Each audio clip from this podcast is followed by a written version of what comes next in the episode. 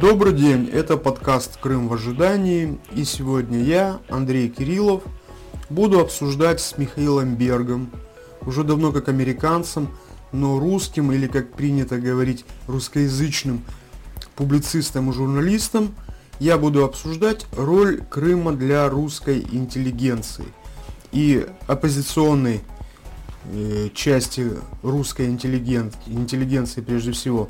Дело в том, что меня, ну и не только меня, не отпускает чувство, что симпатия к Украине и, соответственно, антипатия к Путину и к путинизму не всегда гармонично коррелируют у многих русских с необходимостью вернуть Крым Украине.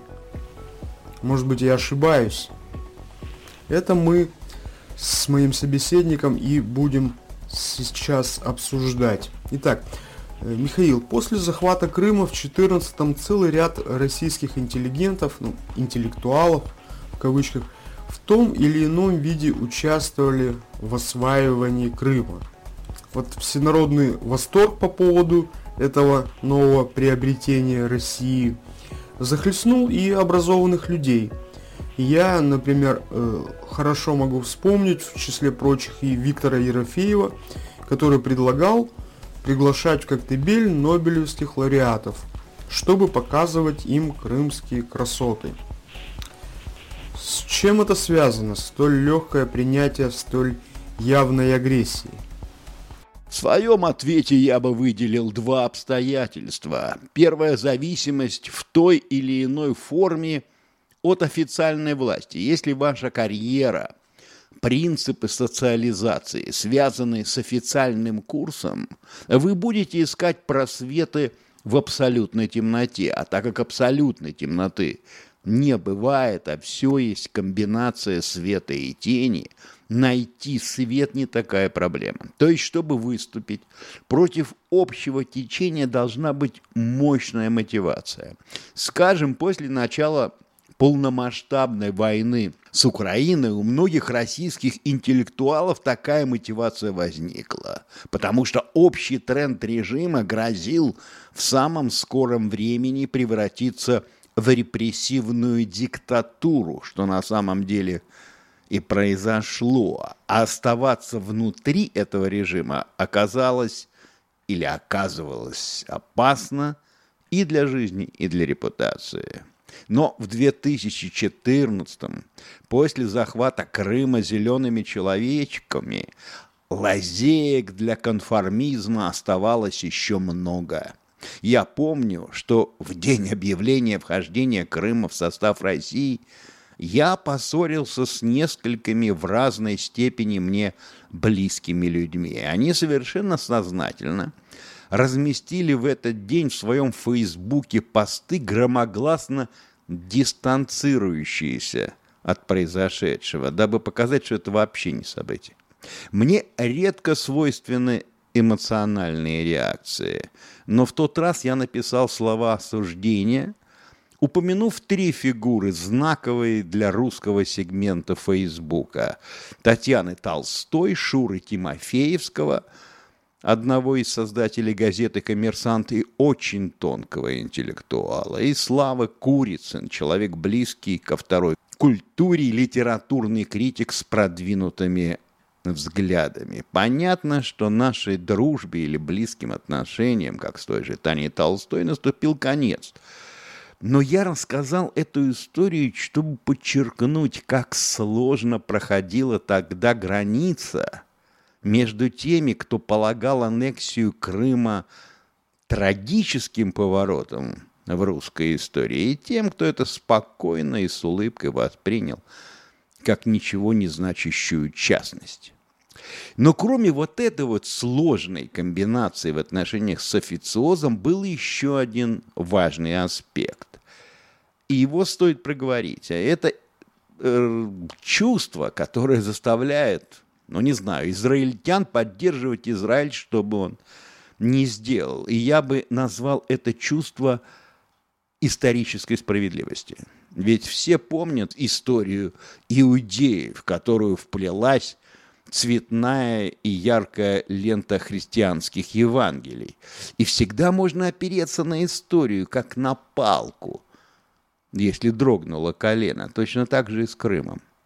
Еще в далеком 1992 году Анатолий Собчак, ставший тогда уже культовой фигурой для российских либералов, и первым мэром Петербурга, давая интервью буквально через несколько месяцев после подписания Беловежских соглашений по денонсацию договора о создании СССР в 1922 высказал ряд соображений, которые долгое время разделяли с ним, а многие разделяют и сейчас по поводу Крыма, да и вообще отношений с Украиной. Собчак, как юрист, высказал соображение, что денонсация договора о создании СССР предполагает, что страны-учредители, подписавшие этот договор и вошедшие в СССР, при выходе из него,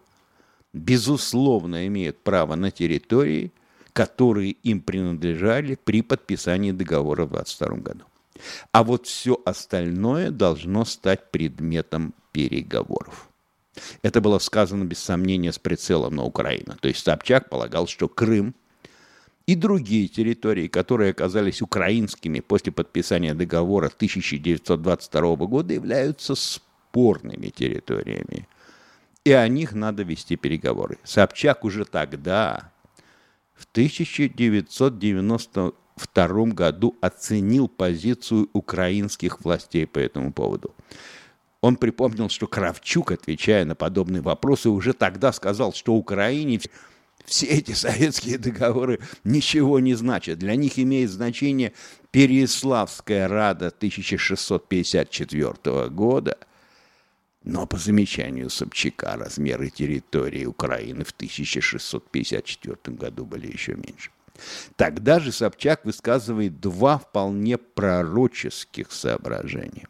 Он говорит о том, что если эти территориальные споры не будут урегулированы, то это окажется миной под отношение России и Украины и может так взорваться, что весь мир окажется на грани мировой катастрофы.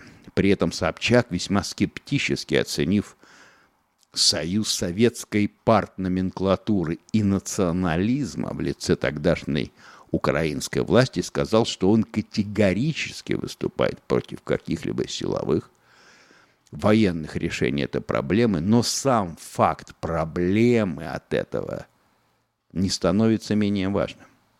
Я так долго об этом говорю, Потому что соображения юриста Собчака, даже если они оставались неизвестными, разделялись многими российскими интеллектуалами и гражданами. И это еще один источник поддержки аннексии Крыма в 2014 году. Что же касается Вити Ерофеева, то у него был и, кажется, остается дом в Коктебеле, который он начал строить задолго до 2014 года – и это еще один мотив, хотя и вполне экзотический. Пока еще жил в Крыму, в десятые годы, у меня был знакомый журналист и, так сказать, э, деятель медиа-среды, э, которого звали Аркадий Левин.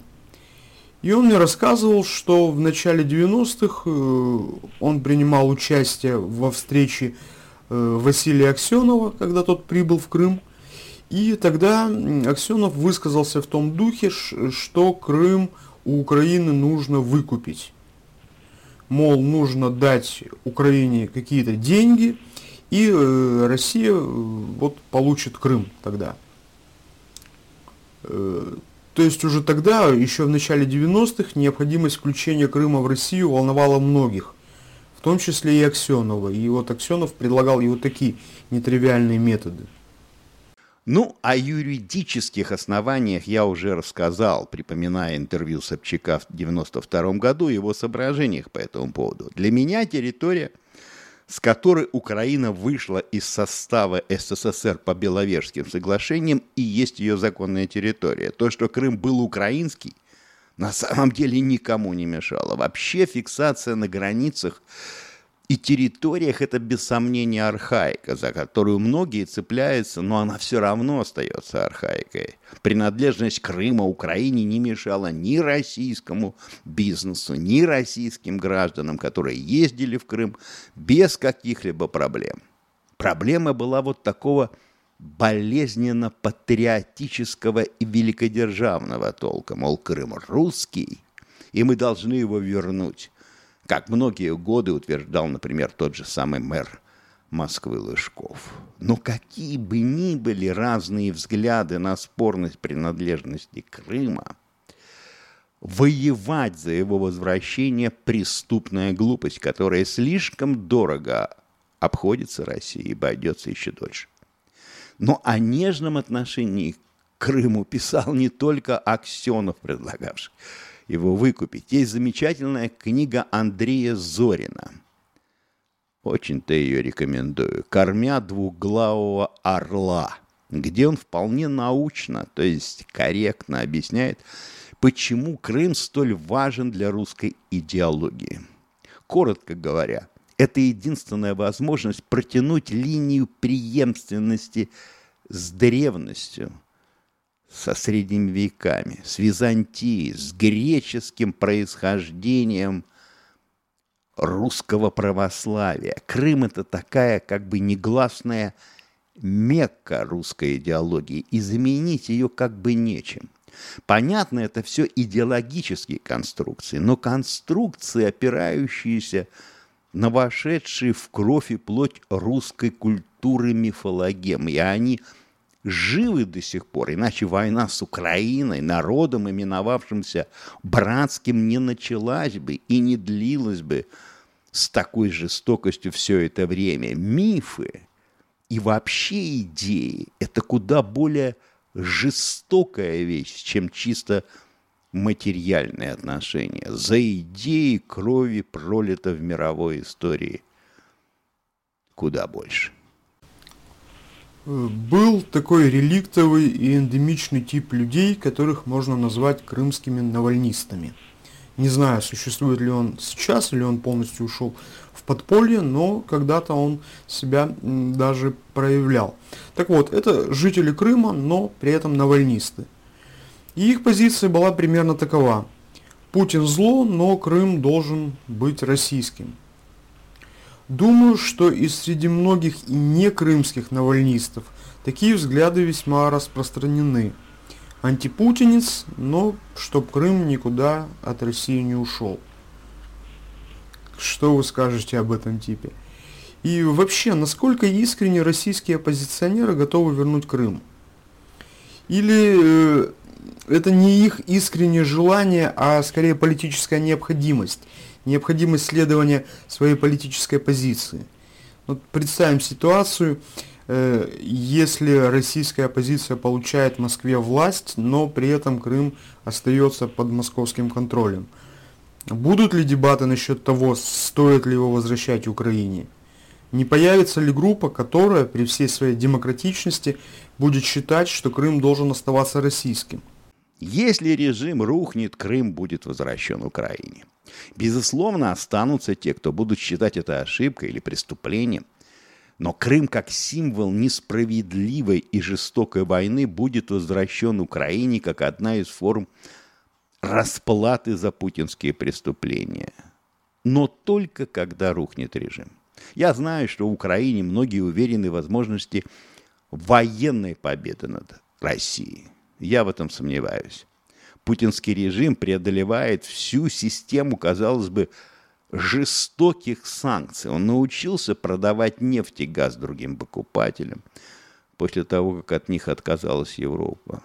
И научился покупать почти все, что ему нужно для войны и вообще жизнедеятельности, обходя санкции. Слишком много стран не считает необходимым для себя осуждать Путина и его войну, а если и декларативно – или осторожно осуждают, то все равно торгуют и будут торговать. Так что на крах путинского режима или поражение его на фронте рассчитывать вряд ли разумно.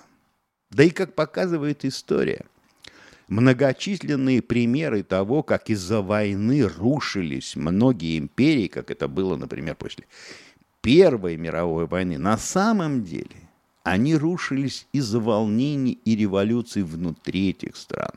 Как это было с Германией или Австрией, Австро-Венгерской империей. Не поражение на фронте. На Западном фронте на протяжении долгого времени была долгая позиционная война без особых потерь и поражений. А вот внутренние волнения, перешедшие в революцию, приводили к тому, что рухнувший режим выходил из войны на самых позорных условиях, которые чисто военной ситуацией не диктовались. Так что и в случае с Россией, когда конец войны произойдет, а произойдет он тогда, когда путинский режим рухнет, подточенный изнутри. И хотя я знаю, конечно, теории черных лебедей, случайность действительно может возникнуть, наверное, в любой момент. Но если не рассчитывать на чудо, ничего о конце путинского режима сегодня не свидетельствует. Ни бунт Пригожина, ни проблемы с курсом рубля. Все это проблемы периферийные для режима. А вот на чем он рано или поздно поскользнется – чтобы уже не встать или встать слабым, как ребенок, я этого просто не знаю и не вижу. Можно ли считать, что получен ответ на этот вопрос? Роль Крыма в умах э, российской оппозиционной интеллигенции? Нет, это скорее всего приглашение к обсуждению. Как поделит Крым украинская и российская интеллигенция и смогут ли Сейчас сказать мы об этом ничего не можем. Слишком много ностальгического, душевного, так сказать, у русских связано с Крымом. И это еще очень долго будет давать о себе знать, я уверен в этом. Сейчас многие из затронутых вопросов, как я их сформулировал, могут показаться неактуальными, надуманными и прочее в том, в том же духе. Но в конце концов, о военном и административном возвращении Крыма в ближайшие месяцы речь не идет – но крымский вопрос, как постоянно с ним и происходит, станет важным и, так сказать, диагностирующим вопросом, когда украинской и русской интеллигенции, думаю, что либеральная и демократическая к тому моменту русская интеллигенция, нужно будет решать, в чьей же душе, так сказать, Крым занимает большее место.